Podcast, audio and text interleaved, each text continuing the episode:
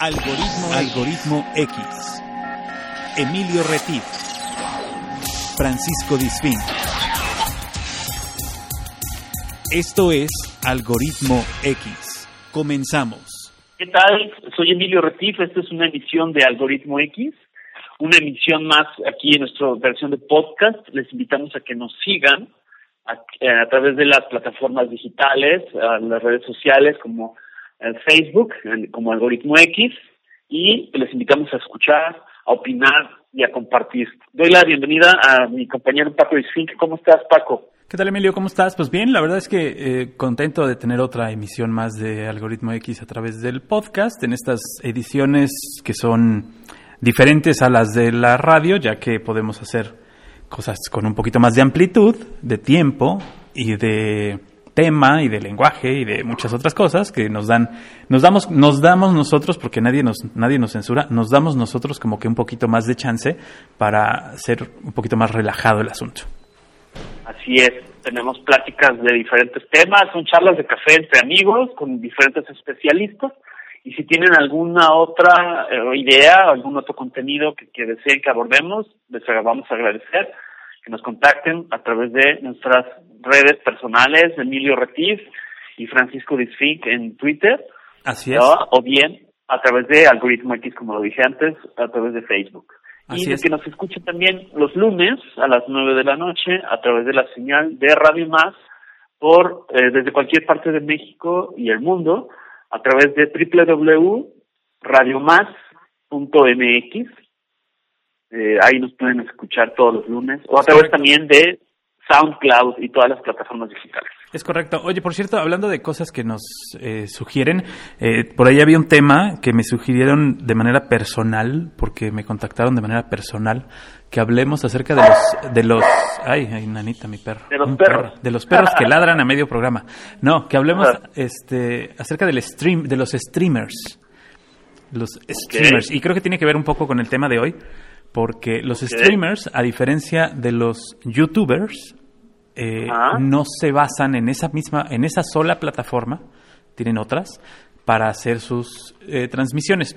Eh, streamers... Transmisiones en vivo y todo esto, ¿no? Sí, fíjate que, que no necesariamente son en vivo, yo también ya estuve investigando y los streamers no, no nada más hacen eh, transmisiones en vivo, si bien las pasan como si fueran en vivo, no, no, no, no nada más son en vivo, pueden ser este, grabadas, pero tienen sus canales, monetizan sus canales, eh, hablan de, diversos temas. Para mí los streamers eran como que puro videojuego. Siempre tuve esa idea, ¿no? Que eran como de videojuego. Y resulta que no, ¿eh? Hay muchos temas, temas, temas este, interesantes y temas serios. Sí, hay temas muy serios acerca eh, que se utilizan a través del streaming. Y bueno, ahora que vamos a hablar acerca de plataformas digitales, eh, el día de hoy, eh, bueno, no específicamente de las plataformas digitales, pero a ver, Emilio, ¿de qué vamos a hablar hoy?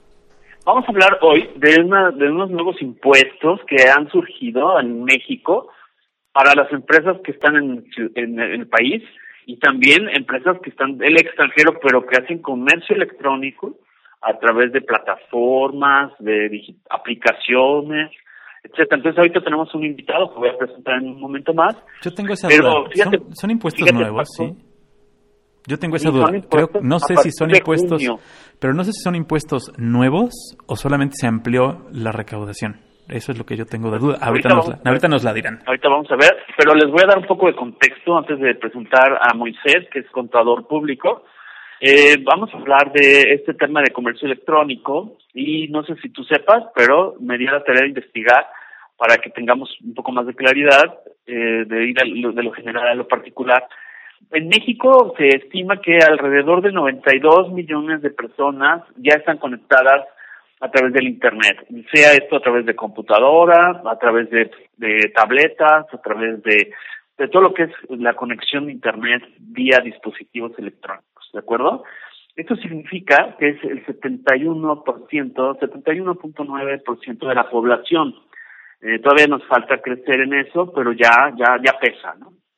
Eh, según la, sec- la asociación, perdón, dime. No, no, no. Es que me, me salta un poco la cifra porque el INEGI tiene como, por ejemplo, el estado de Veracruz tiene una conectividad del 33%. Ok. O sea, 3 de cada 10 tienen internet. Por eso me salta un poco la estadística. Yo la saqué de la Asociación Mexicana de Comercio Electrónico, que se llama MIPSI. Yo creo que debe ser el noventa y tantos de los que tienen conexión, ¿no? El setenta y tantos de los que tienen conexión. dos millones de usuarios. Y eh, más o menos el ANTAD, que es la Asociación Nacional de Tiendas de, departamentales, departamentales dice más o menos que en 99 se generaron por concepto de comercio electrónico, entiendan, entendiéndose comprar un libro, descargar una, una música, este, todo lo que es ese tipo de transacciones en Internet, uh, son alrededor de 505 mil millones de pesos. Esta es información que proporciona Euromonitor y PayPal, eh, que es interesante, un crecimiento aproximadamente en una tasa de crecimiento del 25%, contra el resto del mundo que venía creciendo o viene creciendo 14%, y es entendible porque México todavía va posicionándose y ganando terreno en esta parte del comercio electrónico. Sí, claro.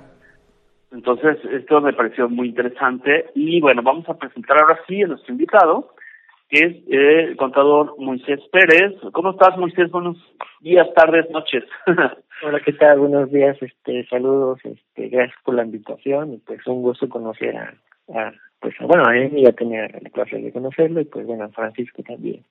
Un saludo. Este, muchas gracias. De verdad es que te agradecemos mucho que hayas aceptado platicar con nosotros acerca de este tema que creo que eh, le interesa a muchos usuarios, sobre todo, eh, el saber qué va a pasar con ellos como usuarios, porque bueno, lo que lo que nos platica Emilio es que habrá una nueva o un nuevo impuesto, que también esa es una pregunta que tenemos para ti, si es nuevo o no es nuevo, y, qué pasará con los que somos usuarios de ese tipo de plataformas, ¿no?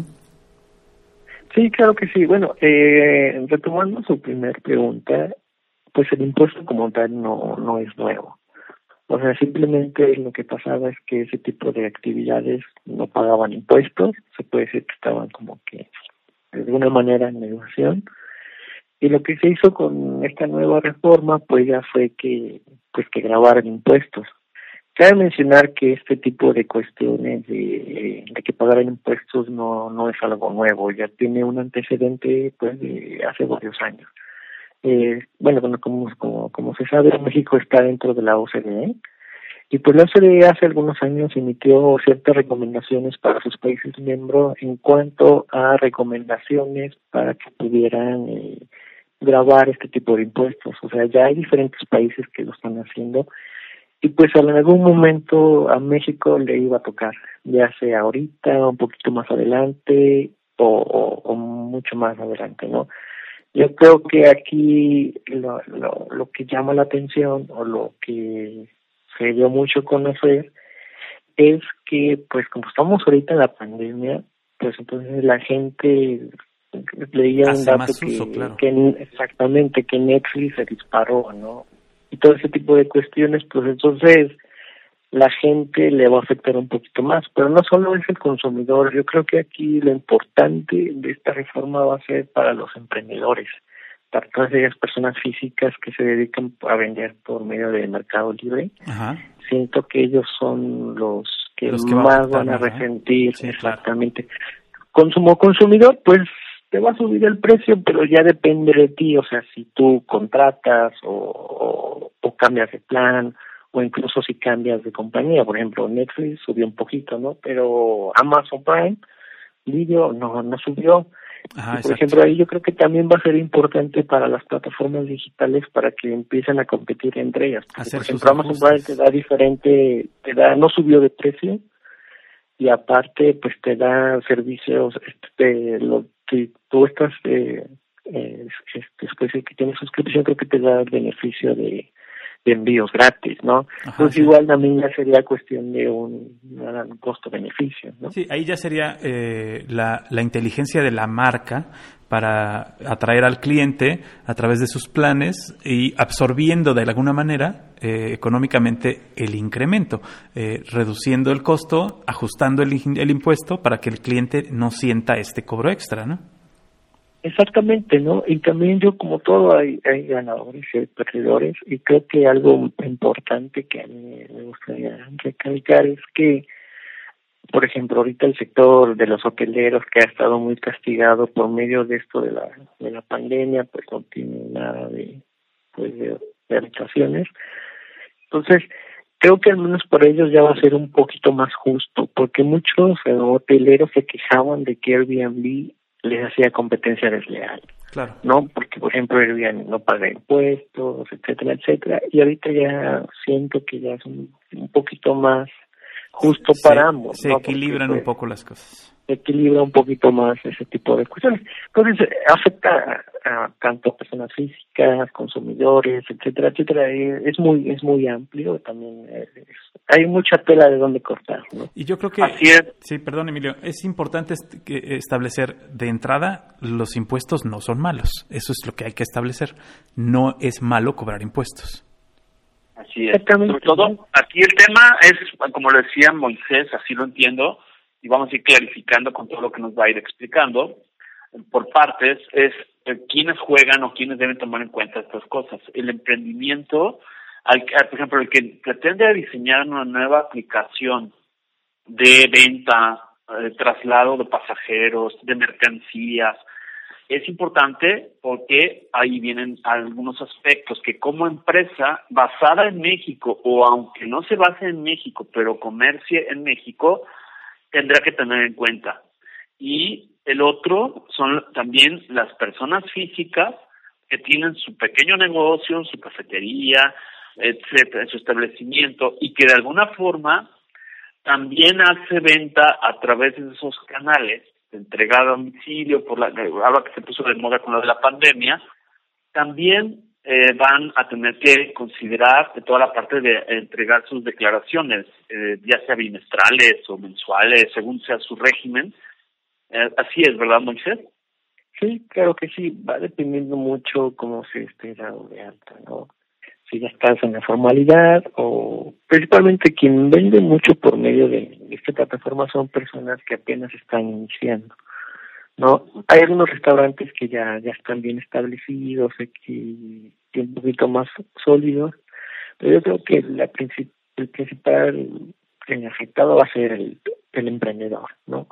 Porque si bien no sabíamos, para iniciar ya sea un restaurante, eh, vender artículos, etcétera, etcétera, era una gran medida, ¿no? Por ejemplo, yo tengo amigos que, que se dedican a vender por medio del mercado libre. Y pues ellos me decían, no es que, o sea, yo, para mí es algo súper, súper importante porque así ya no, no necesito invertir en una tienda, en una tienda física, no tendría que, pagar en renta, etcétera, etcétera, y pues por medio de internet pues me voy capitalizando y pues voy poco a poco ya va siendo de, de manera más orgánica.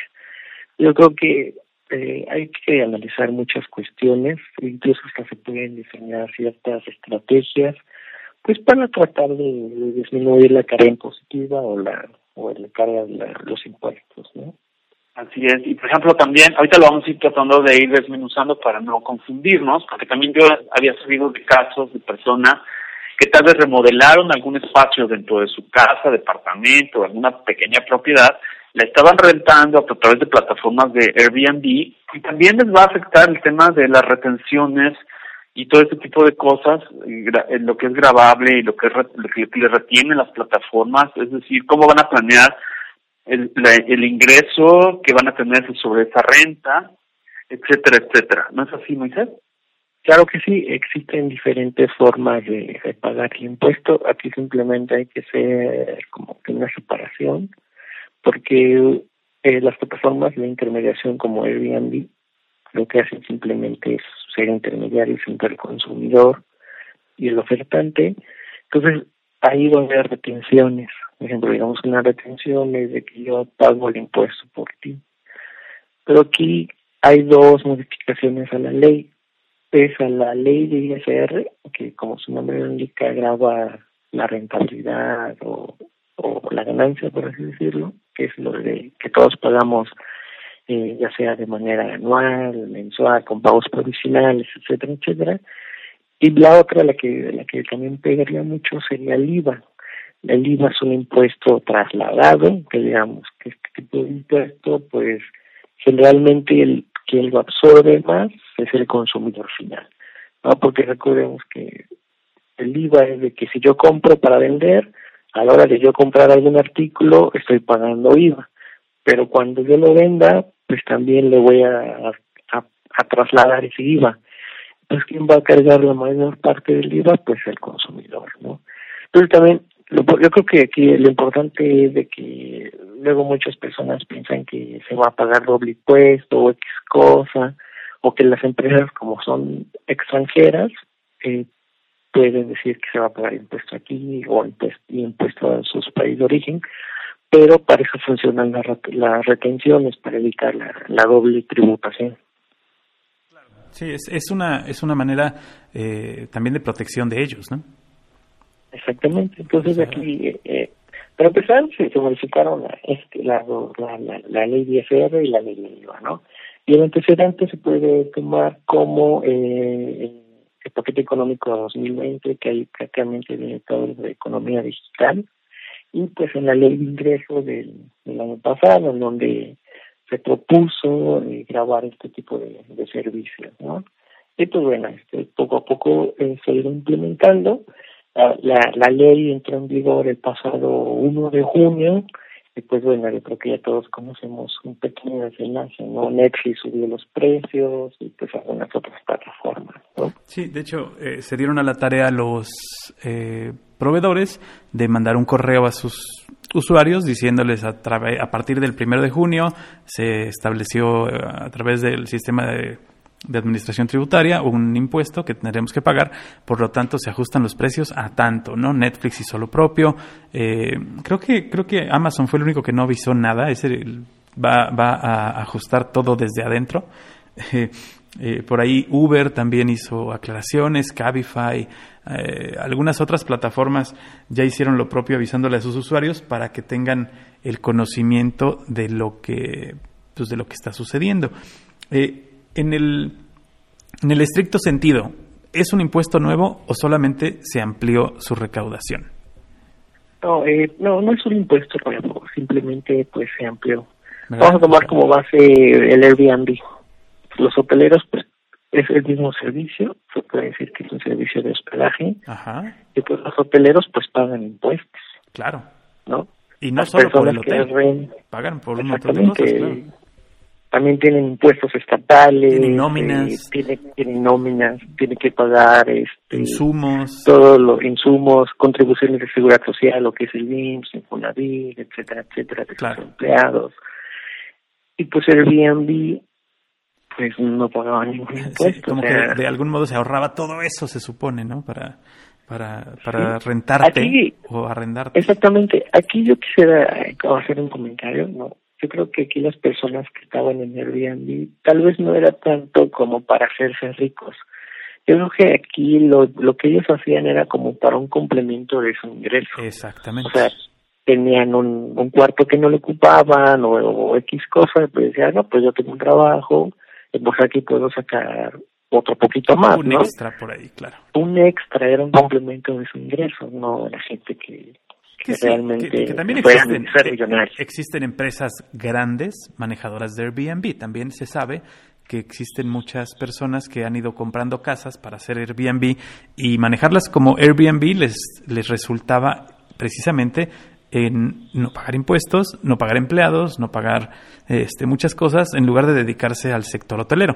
Sí existían, o sea, sí existen ese tipo de usuarios que tenían grandes grandes conglomerados de casas o de departamentos en muchos lugares del mundo que subarrendaban ellos a través de eh, Airbnb. Ellos ni siquiera siendo este, propietarios eh, rentaban casas en otros, en otros lugares y los ofrecían eh, como subarrendatarios en, en Airbnb. Bueno, a esos que eran los menos, pues sí, ya se les acabó el negocio, pero a los que, como dices tú, lo tenían como un extra, pues sí viene siendo algo como que les va a pegar un poquito.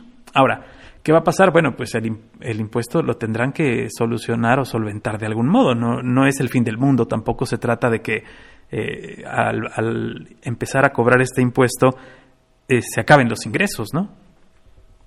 Exactamente. Yo creo que ahorita ya sería cuestión de, pues, de, innovación, de adaptarse, pues porque posiblemente muchas personas, posiblemente, pues tal vez salgan o qué cosa por muchas cuestiones. Yo creo que la principal es que le tienen miedo al SAT, ¿no? Claro. Entonces, no hay que tenerle miedo al SAT, hay que acercarse con un profesional, con un contador, con alguien de su confianza, pues para que le dé la asesoría correspondiente de cómo poder llevar sus impuestos, ¿no?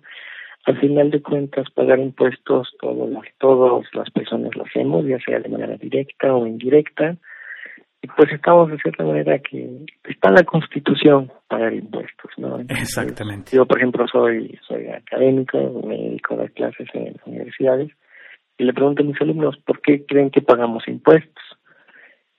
Y pues al principio pues dicen que, que pues porque sí, ya, pero realmente no saben el por qué. Y es que le diga, no, es que está en la Constitución, artículo tal, tal, tal está en la Constitución Política de Estados Unidos Mexicanos y ya todo está pues sí, Entonces, eh, este tipo de cuestiones que yo creo que al final, pues, si es para el desarrollo del país, pues hay que ponerle ahí este nuestro granito de arena, ¿no? Exactamente. Ya que, que sea por cuestiones externas, de manejo de dinero, qué cosa, pues de ahí sí ya, ya es otro tema, ¿no? Queda fuera de nuestras manos también. Exactamente, ya ya nosotros ya como al menos como usuarios, pues ya ya ya tuvimos que cumplir, ¿no? Eso creo que es muy importante. Si te vas a, animar, si vas a emprender, si vas a abrir un negocio y ah, está, muy bien que, que, tengas esa mentalidad y lo, lo principal es hacerlo todo de la, de la forma legal. No intentes abrir un negocio esperando evitar todos los impuestos, no pagar renta, no inscribirme en el SAT. O sea, aquel que empieza un negocio con el pie izquierdo lo va a terminar mal. O sea, es un negocio que finalmente no va a dar el fruto adecuado y que va a acabar cerrando o se lo van a acabar clausurando o etcétera, ¿no?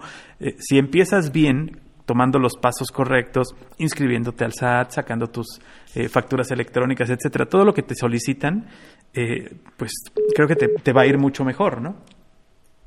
Exactamente, y, también, eh, eh, como, como, como, lo, como, como se lo comenta, que alguien abre un negocio, pues yo creo que la hace con de, largo plazo, ¿no?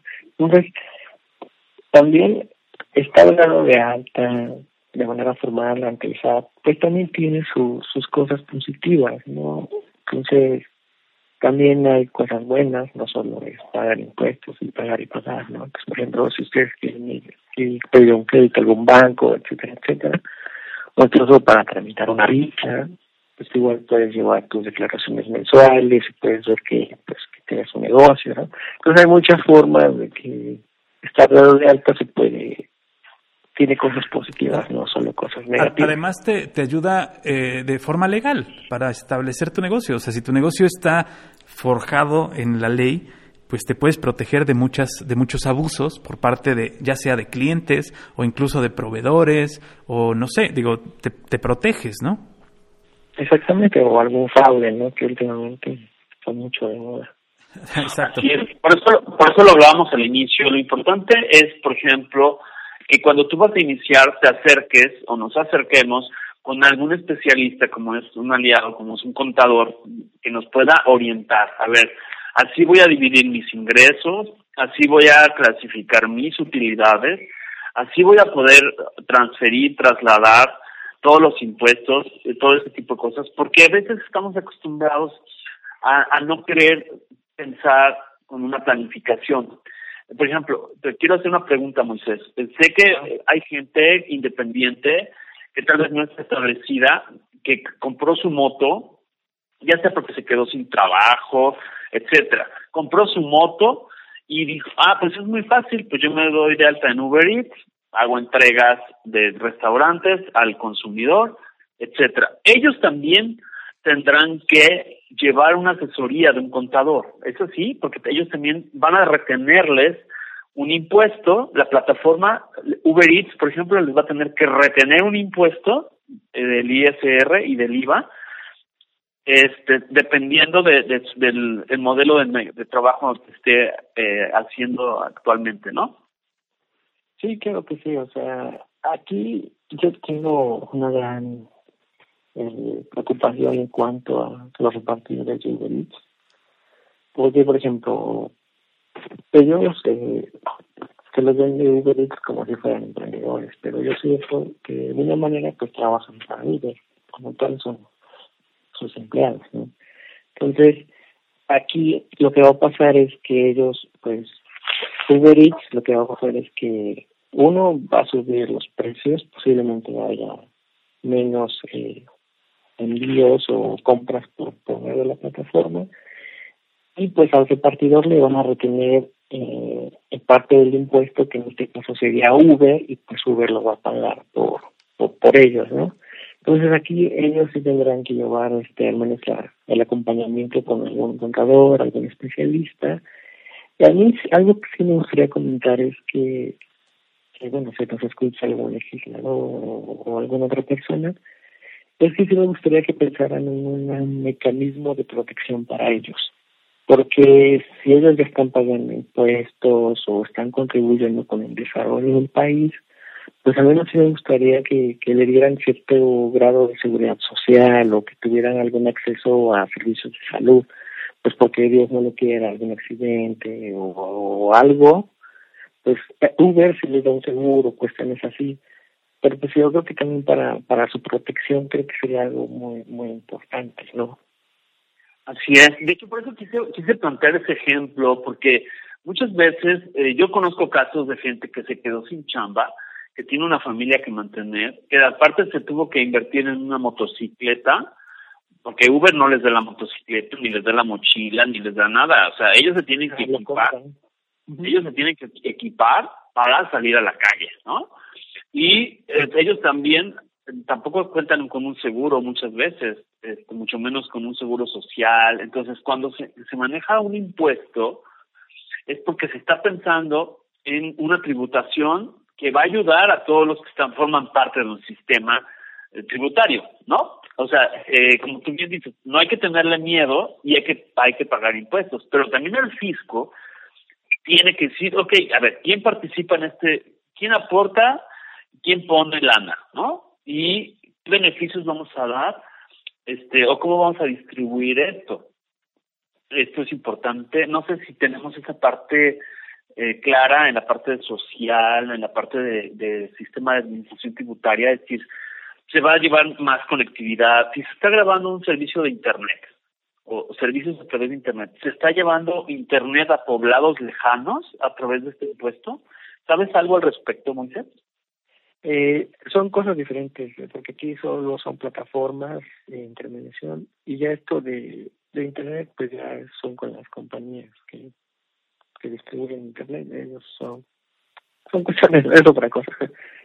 Sí, ok, pero me refiero cuando tú como, como gobierno federal, vamos a suponer, estás diciendo, ok, hay, un, hay una, un dinamismo en el comercio electrónico que usa la señal de Internet. Entonces, Entiendo que muchos de los impuestos es para ayudar a los más desprotegidos socialmente, económicamente, para dar nuevos servicios, etcétera. Entonces, este eh, está configurado de alguna forma eh, este este impuesto para beneficiar a otras personas más necesitadas.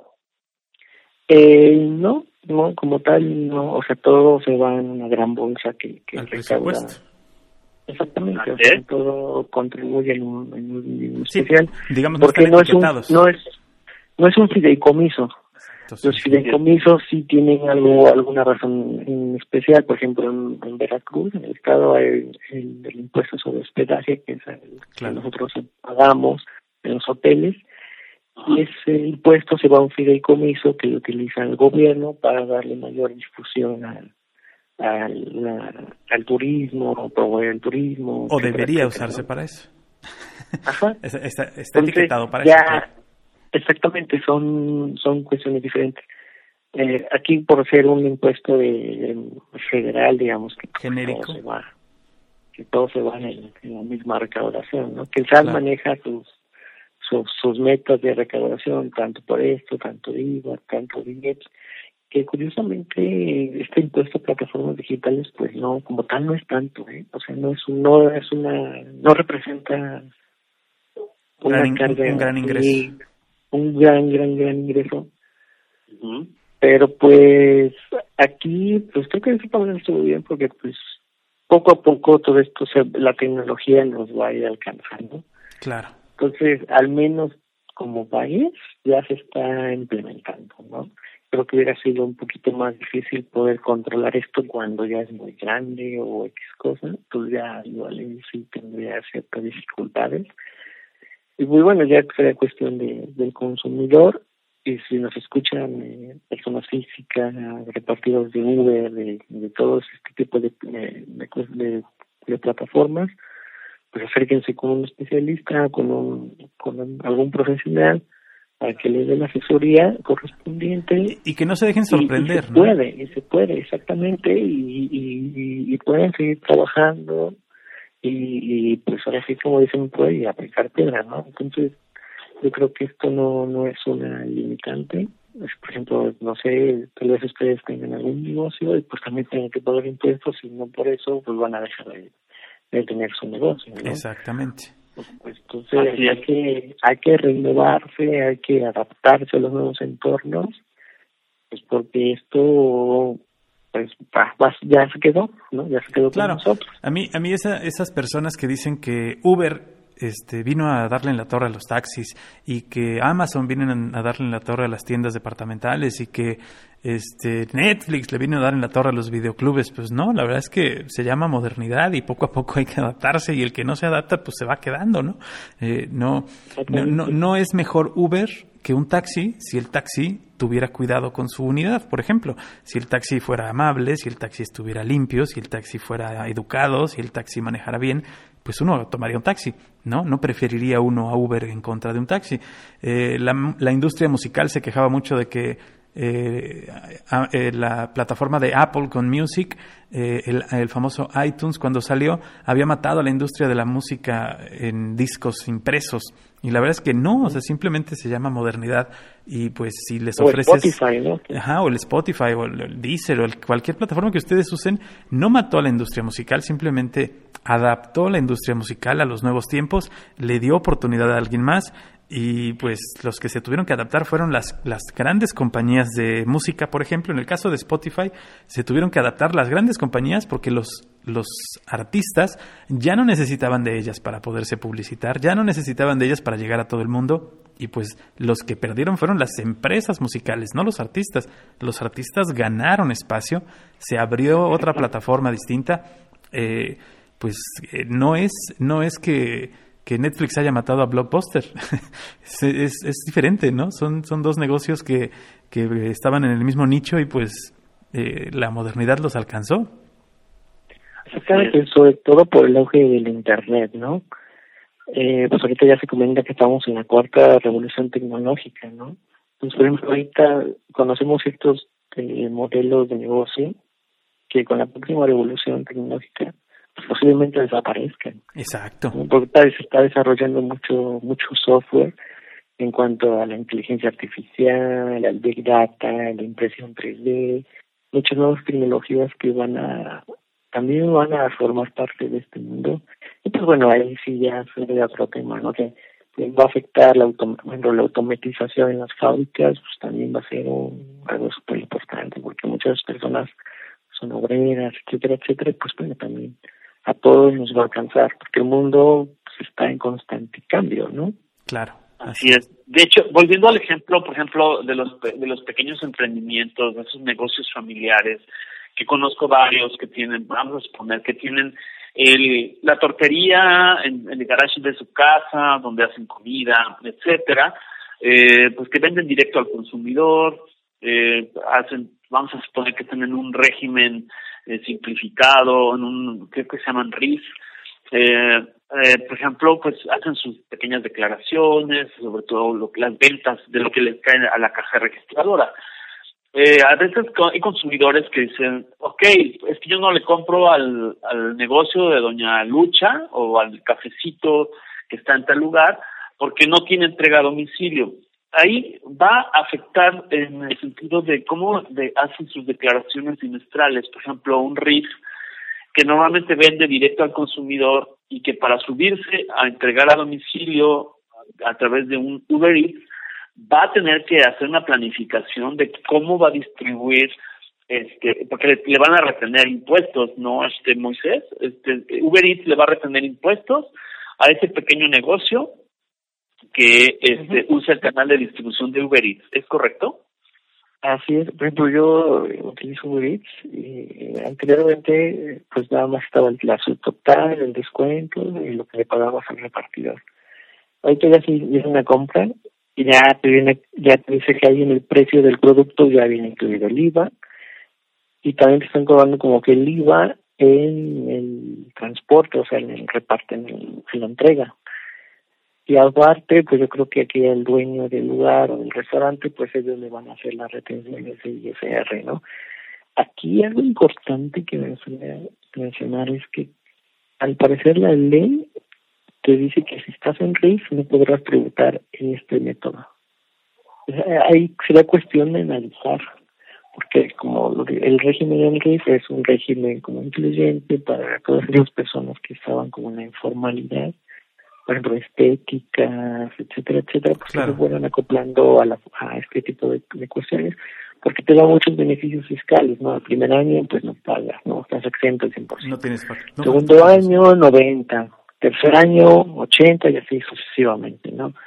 Entonces aquí eh, la ley o estás en uno o estás en otro, ¿no? Entonces, analizar. Ahí podrías, ahí lo que podrían hacer estas pequeñísimas este, emprendedoras, eh, podría ser a lo mejor, no sé, eh, subcontratar, tener eh, el, el, el, vecino de la moto, que ese sea el que haga el, el, paquete fiscal para ellos, para como entrega nada más, no sé, a lo mejor haya que combinar negocios, ¿no? No, no tanto que tu negocio se amplíe eh, de manera tributaria, sino que combines un negocio con otro, ¿no?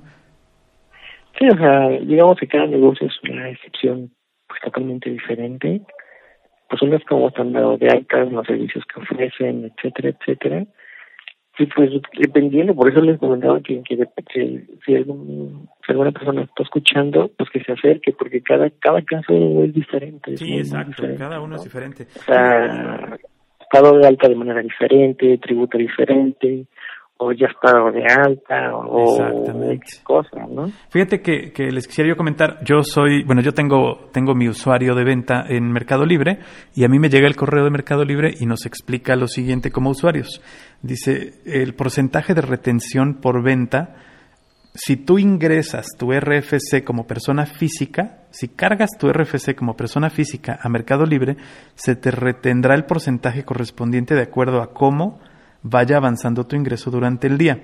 Y explica, si tienes un RFC de persona física cargado en Mercado Libre, de IVA se te cargará el 8%. Si no lo tienes cargado, se te cargará el 16%.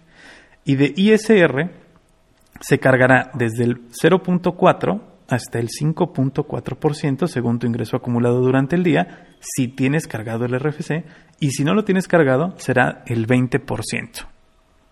Entonces, para aquellos que vendemos en Mercado Libre, bueno, pues eh, los montos acumulados, si metemos nuestro RFC, porque esto quiere decir que ellos ya no retendrán el impuesto, sino nos lo trasladarán directamente a nosotros, eh, de alguna manera nos conviene pagarlo nosotros el impuesto y no que nos lo retengan. Es lo que nos está intentando explicar Mercado Libre. Creo que es lo que quiero entender, ¿no?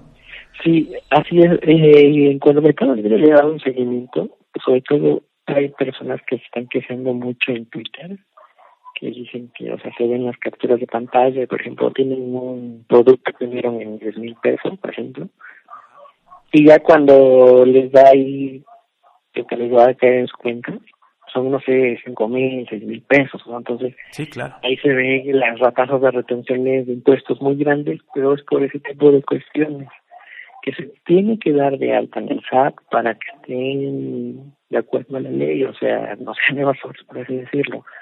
Entonces, aquí lo que te está haciendo prácticamente el mercado libre es que te esté dando de alta para que pueda ser competitivo, ¿no? Porque, pues, los impuestos ya se tienen que agregar a los productos. Si ustedes van a alguna tienda, el IVA ya está sobre el precio. Claro. lo que se hace mucho por Mercado Libre es darle un precio, ponerle un, un precio y ya está ahí venderlo, ¿no? Entonces, ya sería cuestión de darse de alta en el SAT, y igual acercarse con un especialista, para que los asesore, les dé la, la capacitación, le diga cómo están los movimientos, y, y no le tengan miedo al SAT, ¿no? Este, también pues, podrían hacer sus deducciones, etcétera, etcétera. Yo supongo que la molestia más, o la molestia general, que yo también le, la he seguido en Twitter, ha sido para aquellos que son vendedores de una sola ocasión que quieren vender algo que ya no le quieren, algo que ya les estorba en su casa, una cama, una tele, un piano. Para esos vendedores de una sola ocasión que ellos esperaban recibir alguna cantidad específica y cuando, como tú lo dices, les dicen cuánto les van a depositar en su cuenta y es muchísimo menos de lo que ellos esperaban, pues ahí se sienten, eh, obviamente es desinformación, la molestia viene de la desinformación, pues, no, no viene de otro lado, no es que Mercado Libre sea tranza, no es que Mercado Libre sea, este, esté agandallando a los clientes, no, es desinformación, 100% desinformación, porque incluso cuando te das de alta ahora te lo explica, nomás que la gente no sabe leer ahí sí hay que ser muy, muy honestos. Eh, si la gente no sabe leer, pues tampoco podemos esperar que entienda, ¿no? Eh, pero pero yo creo que es la molestia es esa, ¿no? Que tú tengas algo en tu casa, que lo quieres vender, lo vendes y de repente dices, ay, pero si yo lo vendí en 10 pesos, ¿por qué me dan 6? ¿No? Eh, pues, pues porque no leíste, ¿no? Porque no tenías... Pero, pero ¿qué hacer en el caso de, este, de, esta, de estas transacciones? tú como contador, ¿qué, qué, es la ley Ajá. Pues indica que son si son artículos usados, Ajá. no no bien como de esa manera como que exentos. Okay. Entonces, no sé si cuando en la descripción de ese producto le ponen usado o viejito o X cosa. Okay. Entonces aquí, por ejemplo, son muchas personas no lo saben. Aquí ya ley solo está grabando productos nuevos, no ah, productos usados. O sea, estamos hablando de productos nuevos únicamente o enajenación y renta de lo que hablábamos de Airbnb, eso así, este, para no, no, y ese mercado libre, si es un artículo nuevo, pues sí, para todo esto de los impuestos. Si es usado, ya sería cuestión de analizarlo, porque la ley no lo menciona. La ley está ahí. Después de que les comento que deben acercarse con un especialista, también es de la asesoría, ¿no? Órale, eso no sabía yo. Mucha gente no, no, los, no lo sabe, entonces las personas que, estamos en esto, pues bueno, hay, hay ciertas estrategias que se pueden seguir, ¿no? Claro, porque tú, al, perdón, al comprar un al comprar un artículo ya pagaste el IVA. Si lo revendes, pues ya no vas a cobrar el IVA. Eso es lo que entiendo, ¿no? Eh, ¿O no? No, no. Es el, eh, a, hecho lo que le, pues yo le he dado una asesoría a algunos amigos que son emprendedores, que son tienen su negocio o van a tener su negocio, y es el que les comentó algo. El IVA no es un ingreso. El IVA no es un ingreso para ellos. El IVA es prestadito. Yo sí les comento, ¿no? también a mis estudiantes les comento. El IVA es prestadito. Porque como tal lo estás cobrando cuando tú recibes, pero también vas a pagar cuando compras. Entonces, el IVA no, es un ingreso. Entonces mucha gente dice que, que bueno, aquí una gran, gran desventaja de, de muchas personas es que cuando ellos le ponen un, un 10 pesos, ¿no? Cuando ellos establecen su precio, generalmente no toman en cuenta el IVA.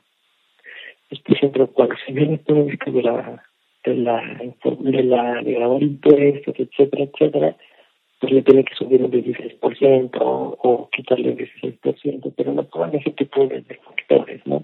Por ejemplo, si llegaran a sumar el 16%, pues tal vez en su, en su, en su cuenta va a quedar más dinero. Pero ese dinero lo tienen que pagar, lo tienen que enterar, porque es un impuesto al consumo. Claro.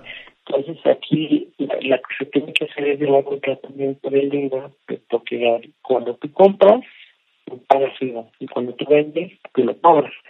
Entonces aquí ya es un juego entre el trasladado y el acreditado, entonces dependiendo cómo son tus movimientos, hasta se puede tener un saldo a favor o un saldo en contra, ¿no? Entonces es, cuestión también de, checar, porque pues también puede pasar el, el, el, caso, ¿no? Puede tener incluso un saldo a favor de IVA, y pues bueno, ese saldo a favor ya se puede utilizar pues para enviar futuros declaraciones, etcétera, etcétera.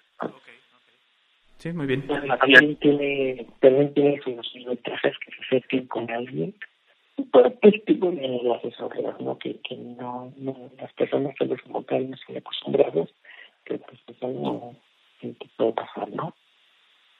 Al final, pues, por, eso es importante, por eso es importante ¿no? llevar la contabilidad, llevar los registros, porque a veces tú tienes un IVA a favor y sobre el IVA que tú pagas sobre nuevas compras, este, tú tienes, ah, lo vas acreditando, bueno, no sé si es la terminología correcta, que no soy contador, pero sí lo vas, vas llevando un, un, este, un, saldo que se aplica, se resta, se acredita, se traslada, y eso lo haces con el apoyo de un contador. Si tú lo haces sobre la rodilla, sobre la operación del cajón, y solamente vas metiendo lo que vas vendiendo, y no sabes, y no tienes una administración adecuada de tu pequeño emprendimiento, o tu em, empresa pequeña o mediana, pues entonces vas a ciegas. Entonces es ahí donde se vuelve importante la consultoría de un, contador, ¿no es así, este, Moisés? Sí, claro que sí. Aquí también hay algo importante que, que, que en cuenta, ¿no? No sé si los medios se dan cuenta que un persona que empresas eh, no pagan impuestos o les dieron condonación de impuestos o cosas así, pero es porque este tipo de empresas que no son grandes invierten mucho en la consultoría. Entonces, dijimos, si una empresa se puede abonar y está en la ley, o sea, realmente es un derecho como tal, está en la ley, pues ¿por qué no usarlo un cliente? Entonces, pero especialmente el menor no piensa en eso, y pues, también, pero a mí me gusta apoyar mucho en que todavía no soy una persona que, que busca hacerse rico de este tipo de relaciones, a mí sí me gusta dar ese acompañamiento porque sé que están empezando. Creo que es algo que necesita mucho nuestro país, mucho emprendedor, mucho mucho desarrollo de ideas, etcétera, etcétera. Pues hay que de contadores a contadores, ¿no? Hay contadores que, que, que, sí se cobran mucho o, o, por esa cuestión de que dicen, no, pues es que no le quiero a un contador o X cosa. Entonces es cuestión de, de, de, buscar uno, una persona que, que sea la adecuada para él y llevar ese acompañamiento, ¿no? Al menos de mi parte sí me gusta apoyar este tipo de, proyectos porque es un bien común para todos, ¿no? Si el, si el, si el negocio prospera, si le va bien, pues le va a dar empleo a personas y pues bueno, no va a contribuir al, al desarrollo de su país que, que, hace mucho falta, ¿no? Claro.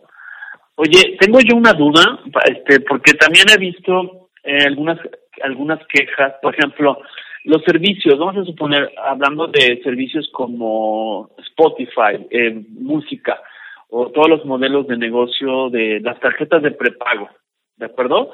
O sea, si yo tal vez no quiero pagar con una tarjeta de crédito un servicio para mi cafetería sobre Spotify, voy y compro al supermercado una tarjeta de prepago de Spotify y le pago al establecimiento, en este caso el supermercado o la tienda de conveniencia, pago mi tarjeta de, no sé, no sé cuánto cuesten, pero no sé, 200 pesos y todo.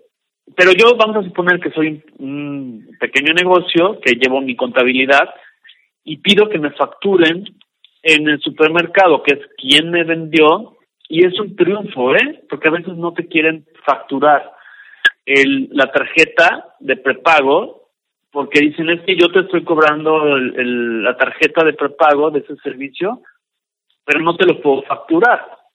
Lo tienes que, y es, y te vas así, y así te vas a muchos negocios, ¿eh?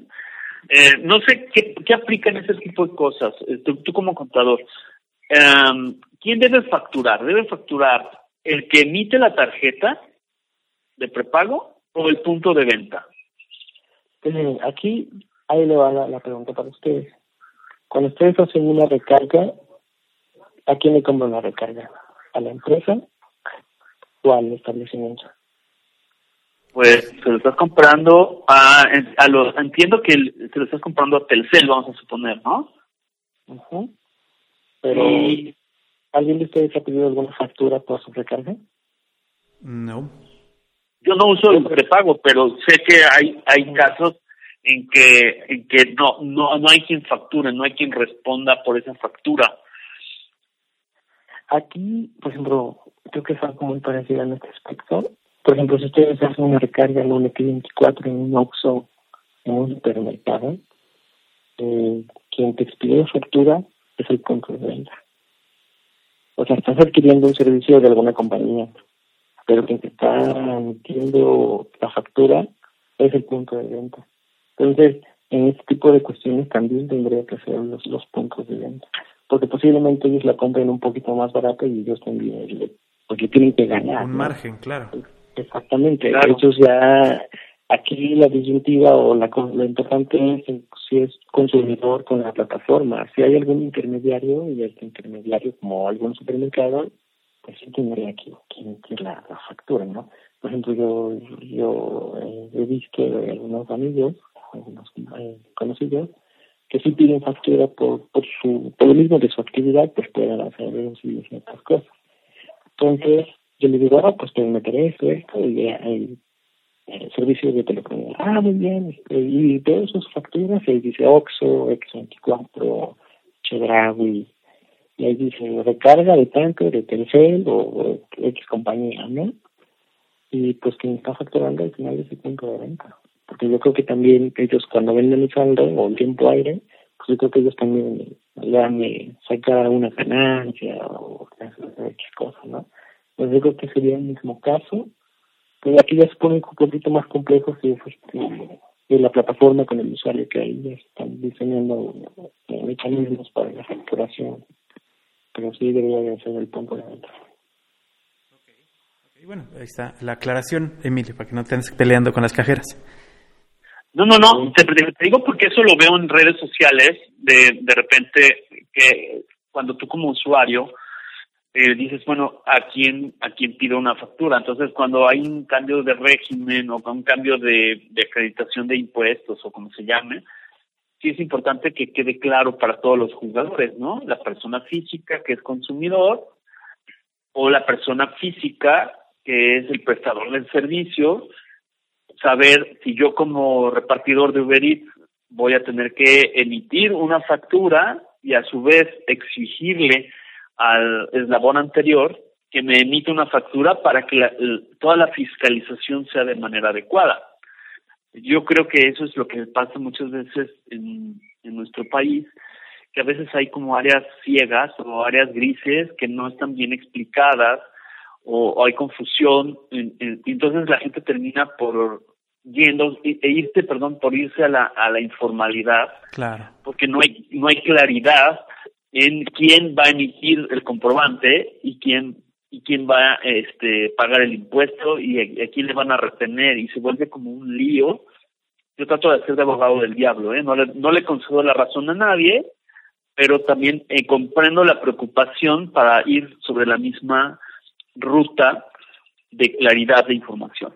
Sí, sí, y, yo creo que, y yo lo repito, la verdad es que eh, cuando está uno de este lado como cliente, pues exige uno que le traten bien, exige uno el mejor, el mejor eh, trato o el mejor plan económico, eh, etcétera. Pero cuando está uno del otro lado, también hay que entender que hay muchas veces el cliente no tiene la razón. que, el cliente no le... Ya, lo, lo, platicamos hace poco en, en, otro programa acerca, por ejemplo, de los seguros de vida, ¿no? Eh, que la gente no lee, la gente no entiende y no entendió que compró y luego se queja de que no los cubrió y bueno, es todo un rollo, pero en realidad el, el problema era de, de la raíz de donde compraste. De origen. No, era de origen, no, no, no es un problema eh, nuevo. Y claro, también sabemos cómo masca la iguana y mucha gente pues hará... Eh, eh, o querrá hacer su minita de oro diciendo, no, pues es que como ya me cobran más impuestos, te voy a cobrar más, ¿no? Cuando ni siquiera tiene motos o ni siquiera lo hace por internet, ¿no? Aquel que te vende este, las tortillas te va a decir, no, es que yo ya pago por internet, pues ya las vendo en Mercado Libre, ¿no? Entonces digo, no, no va a faltar, ¿no? Aquel que aproveche la ignorancia de los demás para hacer este una, un comercio un comercio distinto.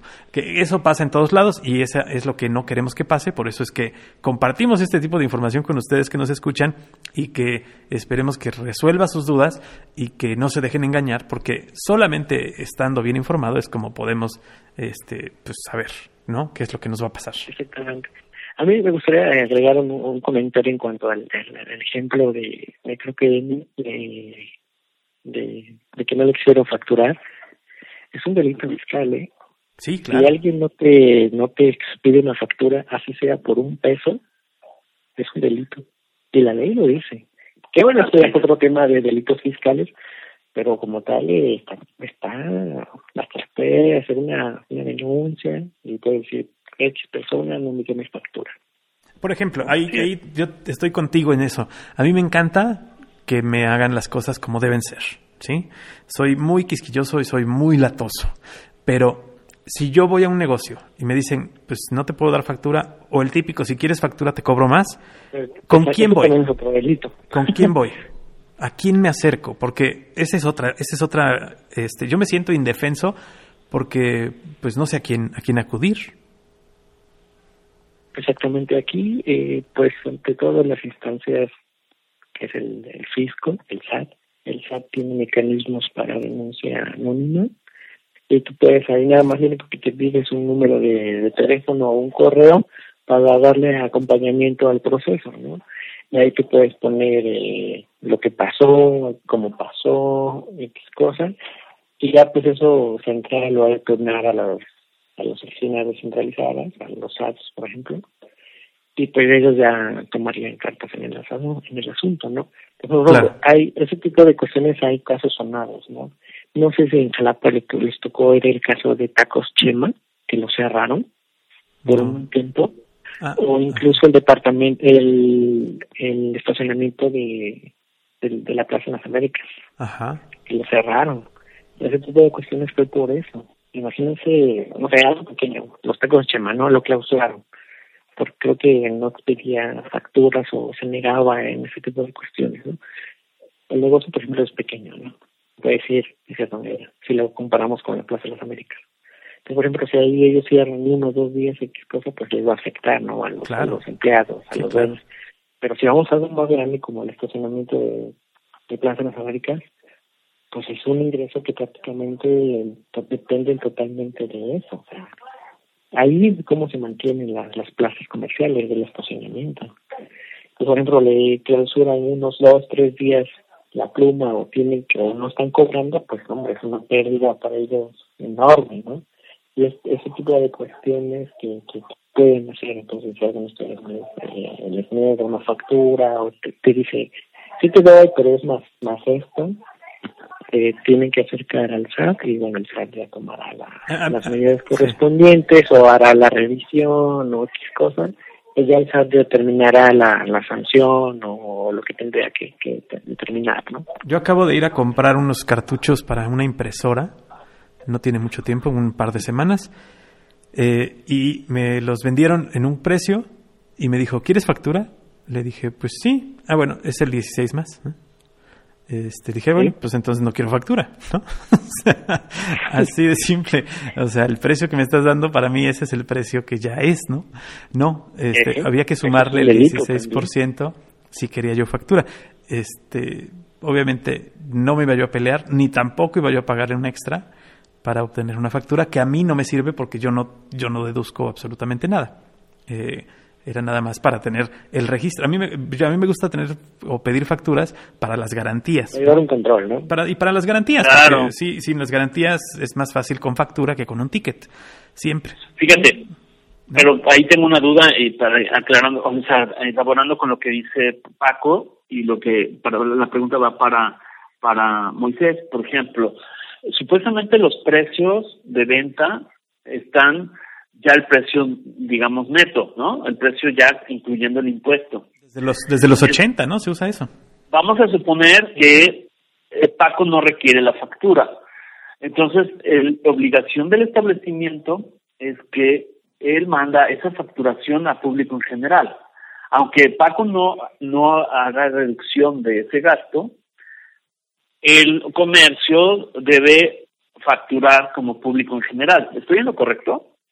Sí, así es. Yo creo que aquí podríamos poner como ejemplo las gasolinerías o gasolineras. Esa, eso iba yo.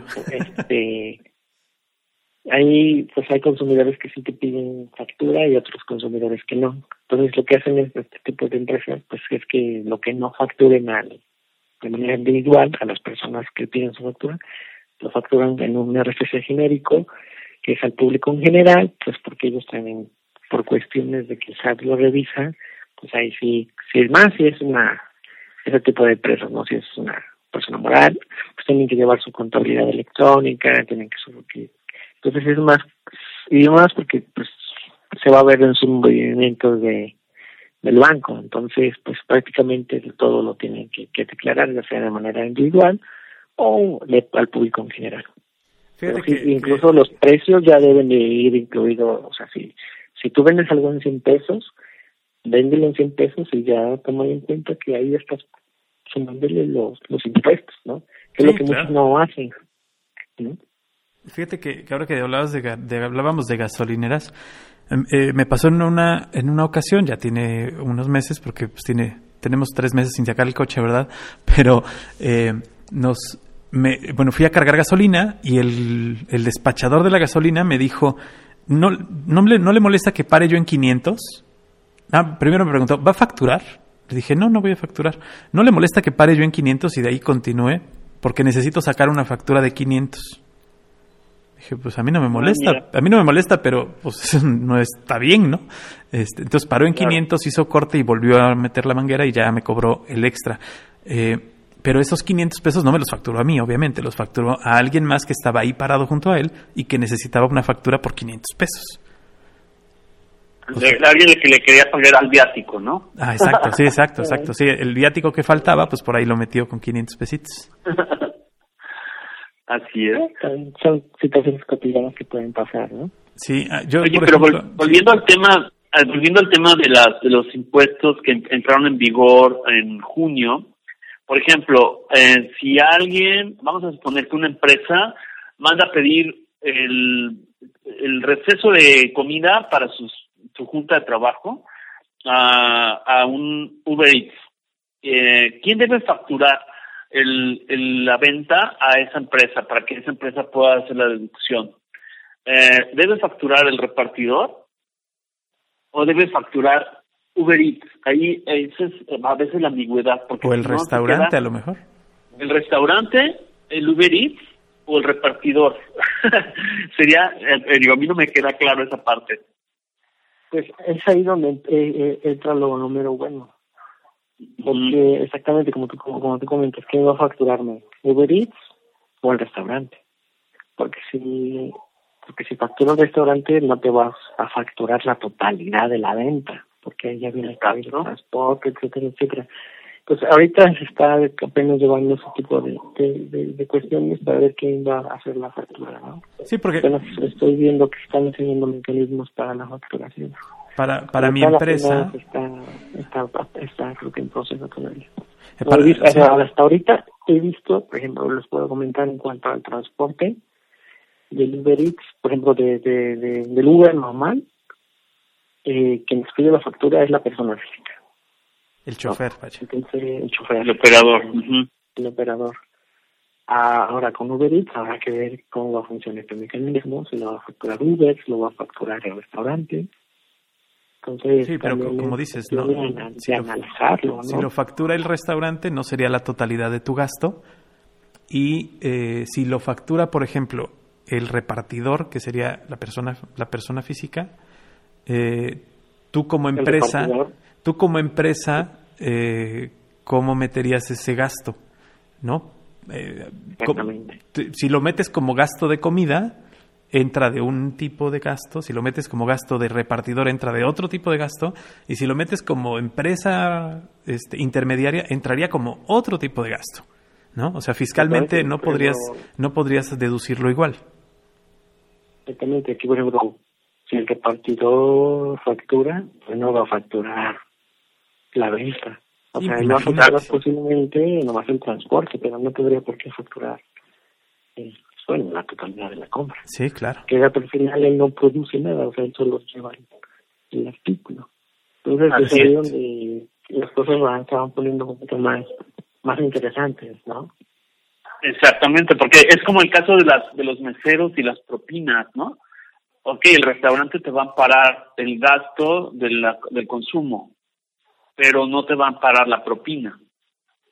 Claro. Algunos no te pagan la propina. Entonces, cuando tú eh, lo haces a nivel empresarial, que necesitas, por ejemplo, vas a hacer un banquete y te van a cobrar a fuerza la propina, pues te tienen que facturar, porque si no queda esa parte sin facturación, sobre todo cuando estás hablando de consumos ya mayores, hay una parte que queda eh, bailando en el limbo, ¿no? Sí, Sí, si te va a cuestión, por ejemplo, yo luego voy a restaurantes así, y cuando se quiere facturar, luego nada más te factura lo que tú, está tu ticket, ¿no? Cuando comanda.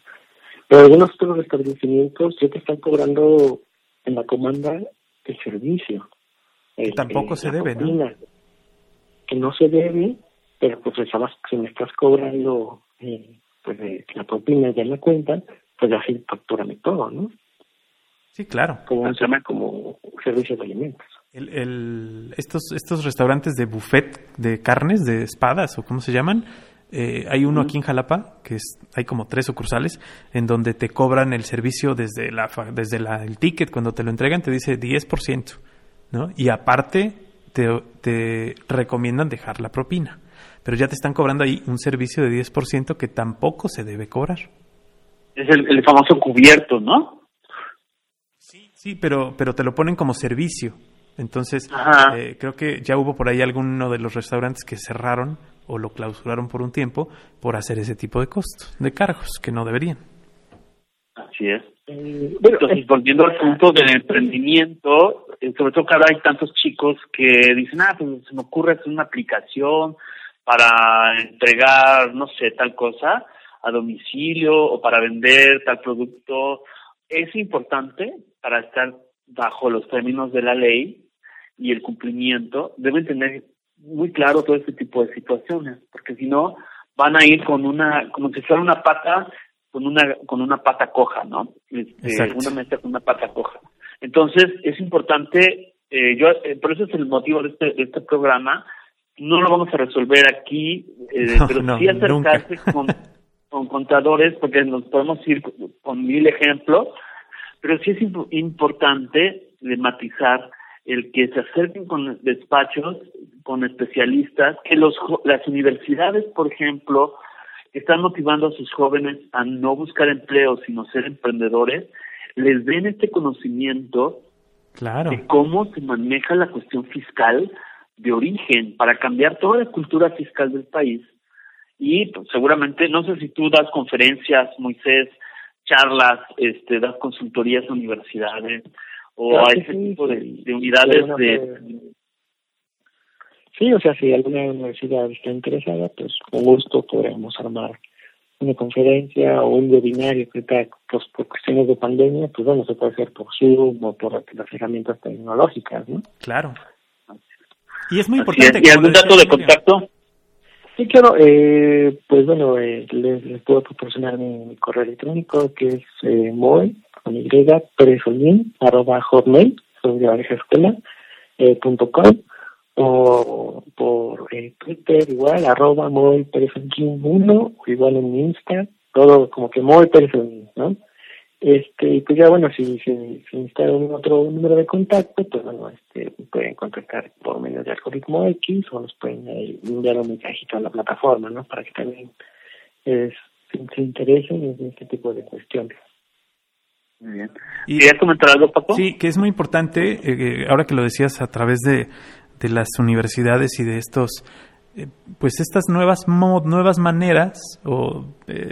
Que tienen las universidades de generar eh, ciudadanos del mundo que no se conformen con una con un empleo, sino que sean emprendedores, pero lo más importante siempre es estar aterrizados a la realidad y no poner expectativas eh, que no son, para empezar, ni de México, ni del mundo, sino de otro planeta que quién sabe dónde lo sacan y que vean la realidad a través de las cosas legales, a través de los especialistas en contaduría, los especialistas en impuestos, los especialistas en Internet, los especialistas en crear aplicaciones, que se, que se vayan vinculando con todo ese tipo de gente que ya está trabajando, que ya tiene un camino andado y que son los que los podrán llevar de la mano o eh, enseñarles por dónde se debe de ir, que es poco a poco o parte de lo que hacemos en este programa, que es compartir los conocimientos. Aquí no venimos a enseñar a nadie, venimos a compartir los conocimientos y lo que les sirva, pues es bueno.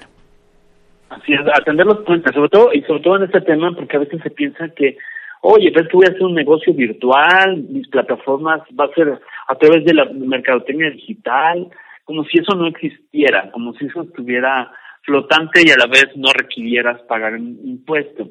Eso es bien importante, que aunque sea el mundo virtual o en la nube, que no andemos en las nubes, sino que también nos aterricemos a la realidad y decir, perfecto, esto está padrísimo, que, que seas un mundo sin sucursales, porque siempre se ponen ejemplos en conferencias, ¿no? Ay, ¿sabías que eh, Uber es la compañía más grande de traslado de pasajeros y no es propietaria de ningún automóvil? ¿Sabías que Airbnb es el, el, el emporio más grande de renta de espacios para dormir sin tener propiedad de ninguno? Bueno, no, pero también tiene que facturar y también tiene que empalmar y retener el IVA y también tiene que cuidar a sus em, y cuidar a sus empleados y cuidar a sus clientes etcétera. Tiene las cosas las cosas tienen que ser como son. Así es. Y por eso se llama personas morales no muy o sea una cosa es la persona física que, que se llama Juan Pérez y la otra es una persona moral esto significa que tiene que tener una ética y tiene que tener principios morales porque eso, aunque no existe como persona física, sí hay una cuestión moral, ¿no? Sí, eh, pues el nombre prácticamente parte de cuestiones, pero si una persona física se puede decir que es un individuo, yo como como individuo soy una persona física, después una persona moral es un conjunto de personas físicas que crean una sociedad, o sea, generalmente está basada en la ley general de sociedades mercantiles, eh, pues en cuanto a México, ¿no? Ya vemos la famosa SADCB, SA, las cooperativas, etcétera, etcétera, que ya es una empresa como... Eh, la práctica tiene diferentes eh, derechos, obligaciones, el tratamiento fiscal es también diferente en cuanto a una persona física o una persona moral. Entonces, depende, yo creo que aquí, este, si es emprenderismo, igual y se puede empezar como persona física y ya cuando el crecimiento es orgánico y bien, pues ya fundar como tal una empresa moral, ¿no? Y buscar el mayor mercado. Pero pues creo que también sería cuestión de, de, para, creo que este tipo de, fiscal, de contabilidad, da para muchos temas, no solo de impuestos digitales, hay una gran, gran, gran, gran variedad de temas, costos, eh, finanzas personales, finanzas normales, eh, sociedades mercantiles, hay un montón de, temas que, que, que, se pueden abordar, ¿no? y que sobre todo les sirva a los emprendedores que están en están en esto o están a punto de empezar o que ya están en un proceso avanzado y quieren seguir eh, adelante. Entonces hay muchos temas que, pueden tratar. Pues bueno, hay, la disposición de parte, pues eh, aquí también estamos a la orden. Muchísimas gracias, este Moy. La agradecemos. Te agradecemos mucho que hayas estado con nosotros, que nos hayas permitido este tiempo eh, en nuestro programa y eh, que nos hayas eh, abierto los ojos a, los nuevos impuestos. Así es. ¿No?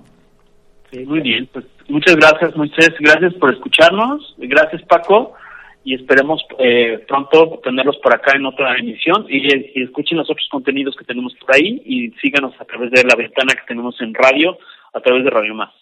Así es, a través de Radio Más los lunes y los jueves a través del podcast. Suscríbase, píquele suscribir ahí en cualquier plataforma donde nos haya escuchado, ya sea eh, de Spotify o Deezer o no sé, cualquiera de estas plataformas que ahora ya le cobran impuestos. eh, bueno, pues ahí qué bueno que nos sigue escuchando y que sigue pagando impuestos para que este país siga creciendo, ¿no? Así es. Muy bien, pues gracias. Gracias, Moy. Excelente, excelente día. mucho gusto, además. Muy bien. Hasta luego. Gracias. Algoritmo, Algoritmo X. Emilio Retif. Francisco Disfín. Esto fue Algoritmo X